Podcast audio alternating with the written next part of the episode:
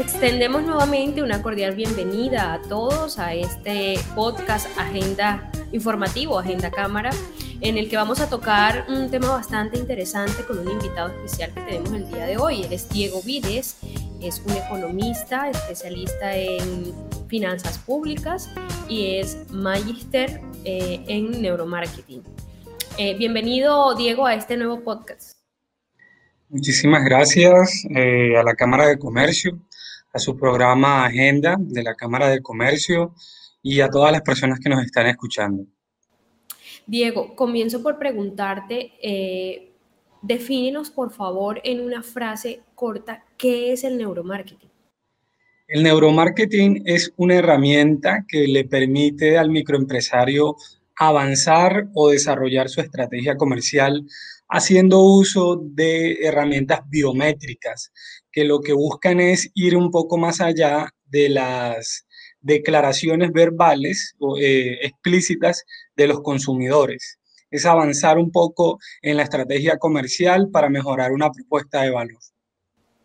¿Cómo puede un empresario eh, aplicar estas estrategias de marketing digital en su negocio o en su empresa? Bueno, lo primero que hay que tener en cuenta o que debe tener en cuenta un microempresario es su estrategia comercial, hacia dónde está enfocada su estrategia comercial, porque necesariamente para hacer neuromarketing es muy importante hacer marketing digital. Si es como el, neuromarketing viene siendo un paso más allá o especializado del marketing digital. Entonces, lo primero que necesito yo es hacer un diagnóstico de mi negocio, de mi empresa, cómo estoy yo en cuanto a mi estrategia comercial, si es tradicional, si ya estoy haciendo uso de herramientas del marketing digital o si definitivamente no estoy haciendo uso del marketing digital ni de la era digital, haciendo uso de ningún tipo de herramientas y empezar a ver por dónde debo empezar. Porque digamos que la experiencia que se ha llevado a cabo acá en, en el Cesar, es que el microempresario está desarrollando su actividad económica de alguna manera muy artesanal, ¿sí? Y necesitamos que el microempresario empiece a hacer uso de todo este tipo de herramientas. Y lo que dice sí es cierto y es fundamental. Como, como quien dice, hay muchos empresarios en esta, en esta área trabajando como con las uñas, quizás porque no tienen la información, no tienen eh, la capacitación suficiente para hacerlo o no conoce. Por ejemplo, si un empresario se encuentra eh, o tiene su empresa radicada en Colombia, pero quiere recurrir a la internacionalización, ¿cómo puede usar estas herramientas del neuromarketing para poder hacerlo? Bueno, eh, hay muchas formas. Una de ellas puede ser el uso de una, de una página normal, hacer mercadeo vía email marketing también, ¿sí? Y darse a conocer precisamente en el mercado internacional. Eh, hoy en día es muy conocido plataformas como, como Amazon, plataformas como eh, de, de, de, empresas de China, ¿sí? AliExpress, que utilizan mucho precisamente este tipo de estrategias, imagínate, para venderle al otro lado del mundo. Pues precisamente nosotros acá en Colombia podemos hacer uso también de este tipo de plataformas y yo creo que el primer paso es tener una presencia online, ¿sí? una presencia virtual de mi producto porque definitivamente pues los mecanismos tradicionales no me permiten llegar pues al otro lado del mundo, a China, a Europa, a Estados Unidos, porque son mecanismos tradicionales. Un volante, una publicidad en radio, sí, no me permite llegar, mientras que una página en internet, un simple fanpage, ¿sí? me permite a mí, por medio de la segmentación, llegar a un público objetivo que puedo, yo puedo ubicarlo, ya sea en China, ya sea en Europa, ya sea en Estados Unidos. Entonces yo creo que lo primero, lo primero que debe hacer el microempresario es tener una presencia online. Diego, hablando precisamente de, esa presencia virtual que mencionaste, muchos de nuestros empresarios, eh, los que están en nuestra región y ciudadanos en general, hacen uso de sus redes sociales para tener esta presencia virtual de su producto o de su empresa. ¿Cómo pueden ellos, a través de estas, de estas herramientas del neuromarketing, identificar ese público que se conecte eh, con ese producto o con esa empresa de acuerdo a sus necesidades? ¿Cómo identifican eso? Bueno, eh, este es un tema que he ahondado un poco aquí en Valledupar a raíz de la experiencia que se han tenido con varios microempresarios. Lo primero que necesitamos identificar es cuál es el medio de comunicación más utilizado en Valledupar. ¿Por qué? Porque evidentemente pues el desarrollo de nuestro municipio o de nuestro departamento va a hablar de cuáles son los medios de comunicación que más se consumen. Si es la prensa escrita, si es la prensa virtual, si sigue siendo eh, la televisión, si es la radio, si son los canales locales o si definitivamente son las redes. ¿sí? A nivel mundial, a nivel mundial, tenemos que hoy hay un consumo digital eh, pues enorme. O sea, el, contexto hoy es que estamos en una era digital y definitivamente la pandemia fue un catalizador que le permitió a nuestro municipio a que todo el mundo se volcara hacia el marketing digital.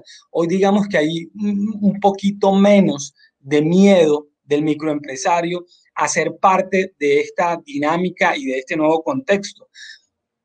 Y quiero ser enfático en esto la pandemia va a pasar, ¿sí? Pongámosle, exageremos, un año, dos años más, y el nuevo contexto digital se va a mantener, ¿sí? Hoy va a seguir habiendo consumo a través de plataformas de pago, a través de Internet.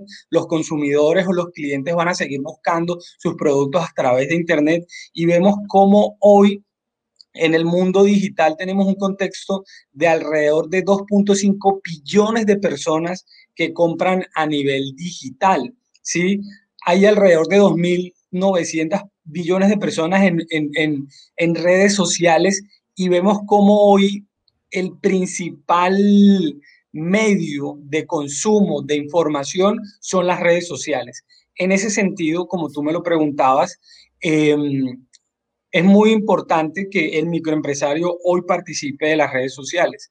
Entonces, para poder segmentar ese mercado, lo primero que yo debo hacer es, como mi modelo de negocio me dice a mí, cuál es mi estrategia comercial, cuál es mi mercado objetivo, antes de, poder llegar yo a la segmentación en una, en una plataforma como Facebook. ¿sí? Porque puedo, puedo ver, yo lo veo de dos formas. Yo puedo segmentar mi mercado en una estrategia comercial o de marketing digital a través de Facebook. Y tengo, tengo eh, categorías de sexo, de población, de edad, de ubicación geográfica, de gustos. Em, eh, eh, hace poco estaba revisando y hay, hay un nivel muy especializado porque hay una, hay una parte que se llama segmentación especializada, ¿sí? Donde tú puedes darle diferentes patrones, pero eso hace parte de la estrategia ya de marketing digital. Antes de eso, tú como microempresario debes ubicar cuál es precisamente tu cliente y tu consumidor. ¿Qué tipo de medios de, de, comunicación utiliza? Porque una de las falencias que he podido encontrar es que, por lo menos en Valledupar, la red más, más utilizada es Instagram, pero la composición etaria de esta red es alrededor de 15 a 35 años. Y si yo eh, asesoro a un señor que vende panes, a un panadero, que me vende 3.000 panes diarios, evidentemente pues tengo que pensar en un público objetivo que se sale de esa composición etaria. Entonces, antes de poder definir una estrategia eh, de marketing digital, yo debo como modelo de negocio definir cuál es mi público objetivo. ¿Sí? Porque por eso te comentaba, hay dos formas de segmentar. Yo ya en la plataforma puedo segmentarlo, como te decía, con varias categorías, población, edad, sexo, algún tipo de gusto, amigos, personas que les dan likes a mi fanpage, o ya puedo ubicar, dependiendo de mi producto, ¿sí? Panes, quién consume mi producto. Si yo vendo 3.000 panes diarios, evidentemente yo no solamente voy a pensar en un tipo de cliente consumidor final, que puede ser una casa, sino que puedo pensar en tiendas, en supermercados. Es otro tipo de cliente que se sale de esa composición que estábamos viendo hace un segundo, que me puede dar una plataforma como Facebook. Entonces, esas podrían ser dos formas de empezar a segmentar. Una, eh, evaluando precisamente tu modelo de negocio, evidenciando cuáles son las necesidades de tu producto, eh, zapatos, eh, alimentos, servicios, ¿sí? Y una vez tú ubiques tu producto, ubicas tu consumidor y tu cliente. Muchas veces el cliente no es el mismo al consumidor, ¿sí? Eso es muy importante que también lo tengamos en cuenta. Y lo, y lo quiero describir de esa manera tan detallada porque es necesario hablarlo así. El microempresario eh, eh, necesita dar unos primeros pasos en todo este tipo de temas y yo creo que necesita hacerlo de esa, de esa forma tan detallada o tan especializada, ¿sí? que él evalúe internamente, ya sea una panadería, ya sea una venta de zapatos por internet o de una revista, porque muchas personas lo están haciendo hoy en día, evalúe qué tipo de producto tiene, ¿sí? Y a quién, a quién le debe llegar su tipo de producto. Y ese es un, un primer paso para poder empezar a segmentar su nicho de mercado. Una vez tú segmentas tu nicho de mercado a través de las plataformas de Internet, tú puedes llevar una, una propuesta de valor mucho más especializada. Tú ya ubicas un nicho de mercado, utilizas una plataforma de internet como Facebook y segmentas eh, zapatos de color rosado. Entonces ya tú vas a un segmento mucho más especializado, no solamente femenino, zapatos, zapatos eh, para las mujeres, ¿sí? Tú ya en la plataforma de Facebook lo especializas muchísimo más. ¿A qué personas les gusta el color rosado? De tal edad a tal edad ubicados a 10 kilómetros a la redonda. Y es muchísimo más especializado y va mucho más enfocado hacia el neuromarketing porque ya tú sabes que a esa persona le gusta el color rosado. Si a eso tú le, le, adicionas algún tipo de aroma, a rosas, a jazmín, a valeriana, zapatos rosados con olor a rosas y así sucesivamente tú vas mejorando tu propuesta de valor y evidentemente pues haces una segmentación para tu producto y va a ser pues mucho más eficiente. Diego, eh, eh, a nosotros nos gustaría saber precisamente en este camino eh, largo en el que los empresarios entran a este reconocimiento de su público, ¿qué errores fatales no se pueden cometer al momento de hacer este tipo de marketing digital? Bueno, yo creo que una de las, principales falencias que he notado es que las personas suelen solamente abrir Facebook o solamente abrir un Instagram y se cree que porque solamente abres un Instagram ya está resuelto todo. No, eso es como cuando tienes el negocio físico, ¿sí? Y tú sales a volantear, tú sales a, informar que tu negocio existe, pues precisamente las estrategias de marketing digital son eso, es, el volanteo virtual o digital que se podría llamar y que hay que estar renovando constantemente. Todas estas campañas que hemos visto que, que, hemos visto con frecuencia de darle arroba y, y, like a mi publicación y entras en un concurso y te ganas una salchipapa, te ganas un bono. Eh, todo esto hace parte precisamente de esas estrategias que se han venido desarrollando, ¿sí? Y que las personas han puesto en práctica. Entonces, el principal error es creer que solamente creando un Instagram o creando un Facebook eh, se está haciendo marketing digital y ya, ¿sí? Y, y muchas veces se fracasa precisamente y se cree que eso no tiene ningún resultado y las personas desisten porque no ven ningún resultado. Y lo cierto es que pues se, se debe empezar por implementar algún tipo de herramienta, llámese red social, llámese página, llámese Telegram, llámese eh, WhatsApp Business, ¿sí? Pero además el segundo paso es desarrollar algún tipo de estrategia ¿sí? de marketing digital, fidelización, branding, posicionamiento de marca, ¿sí?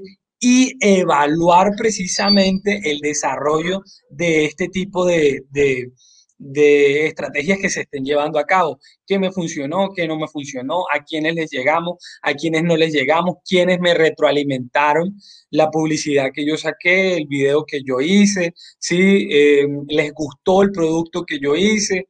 ¿Sí? Entonces el principal error o falencia, creo yo, que es solamente quedarse en el primer paso, que es eh, la, apertura de una red social. Diego, si, si eh, tengo mi negocio en redes sociales para todos estos empresarios, ¿qué pueden hacer para ellos crecer en redes sociales, para que su negocio crezca, pero no tienen el conocimiento, no saben cómo hacer el marketing digital, dónde pueden ir, qué pueden empezar a hacer para entrar a este mundo eh, que les ayude con sus empresas? Bueno, lo primero que yo como economista recomendaría hacer y director ejecutivo de la Asociación de Microempresarios del Departamento del Cesar es que nos consulten y nos busquen y nos llamen en nuestra fanpage en, en, Facebook, Asociación de Microempresarios del Departamento del Cesar, ASMIDEC, o en Instagram o en Twitter, también arroba ASMIDEC y nos consulten cualquier tipo de estrategia. Nosotros estamos prestos para asesorarlos desde lo más básico hasta lo más avanzado que puede llegar a ser el neuromarketing. Eh, lo segundo que yo pues eh, eh, recomendaría es que hagan el ejercicio de crear una red social pónganse en la tarea de practicar, así como cuando hace muchos años nosotros eh, le teníamos miedo a utilizar un computador, porque estoy seguro que está pasando prácticamente lo mismo. No aprendíamos a utilizar el computador y no lo tocábamos porque creíamos que se iba a dañar si presionábamos cualquier tecla. Así pasa también con el marketing digital y las redes sociales, porque evidentemente hay, hay de 50 mil, más de 50 mil matrículas mercantiles que tiene el CESAR y la Cámara de Comercio de Valledupar el 98% son microempresarios, somos microempresarios. Y la composición etaria evidentemente es de 40 años hacia adelante, ¿sí? Entonces yo creo que lo primero es poner en práctica, que no pasa nada. Así como se abre un correo, se puede cerrar, así como se abre un fanpage, se puede cerrar, se pueden hacer intentos de estrategias comerciales. Entonces, eso, yo creo que otra, otra recomendación es poner en práctica el uso de estas herramientas de marketing digital. La tercera recomendación que me parece fundamental es crear nuestra base de datos de nuestros clientes. Fundamental, ¿sí? Porque muy poco lo he visto. Eh, el microempresario no tiende a generar una base de datos de sus clientes que puede ser retroalimentada por medio de, de estadísticas o de encuestas muy sencillas. ¿Le gustó nuestro producto? Sí, no. O una carita feliz y una carita enojada. Ya con eso sabemos si 10 personas que nos compraron 10 panes, 10 eh, personas diferentes, sabemos a quienes les gustó, a quienes no les gustó, si a los que les gustó, cómo podemos mejorar eh, el, pan que vendimos, a los que no les gustó, qué fue lo que no les gustó, precisamente para mejorarlo, ¿sí? Y así generar un tipo de fidelización de nuestro cliente porque hoy lo que marca la pauta en el mercado internacional es mantener el consumo de tu cliente. ¿sí? Y eso lo evidenciamos, por ejemplo, en las empresas de servicios de, telefonía celular. Hoy en día uno dice, me voy a salir y te ofrecen de todo.